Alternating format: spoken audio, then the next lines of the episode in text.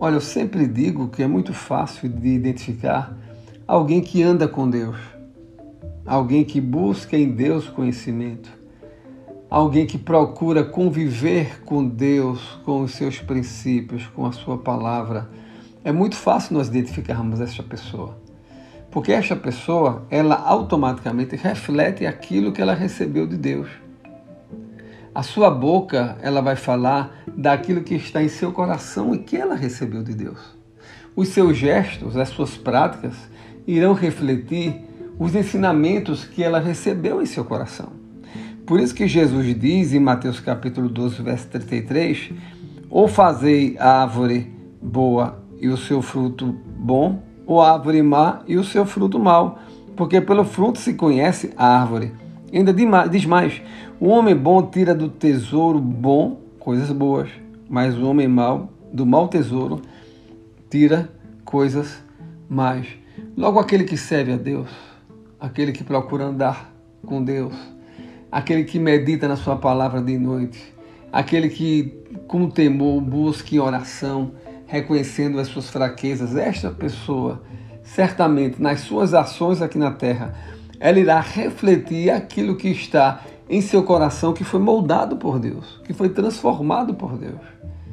E o interessante quando Jesus diz que o homem tira do tesouro bom coisas boas e o homem mau do tesouro mau coisas boas, tanto o homem bom como o homem mau, eles têm riquezas adquiridas.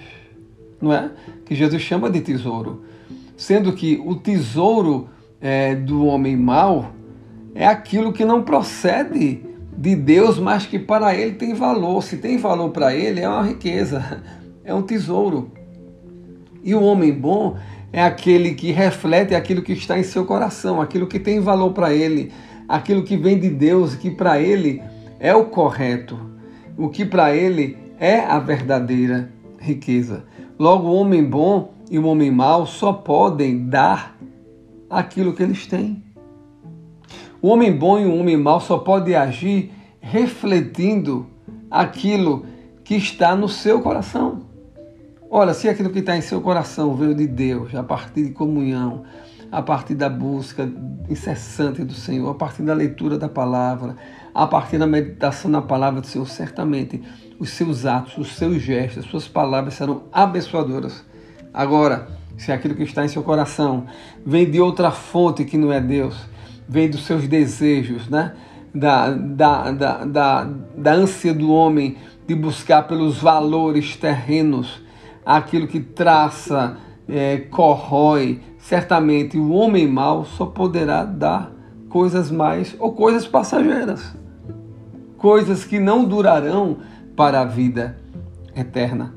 Logo é importante que nós tenhamos esse conhecimento. Versículo 36 do, do capítulo 12 de Mateus diz: Digo-vos que toda palavra frívola que proferirem os homens, dela darão conta no dia do juízo, porque pelas tuas palavras serás justificado e pelas tuas palavras serás condenado.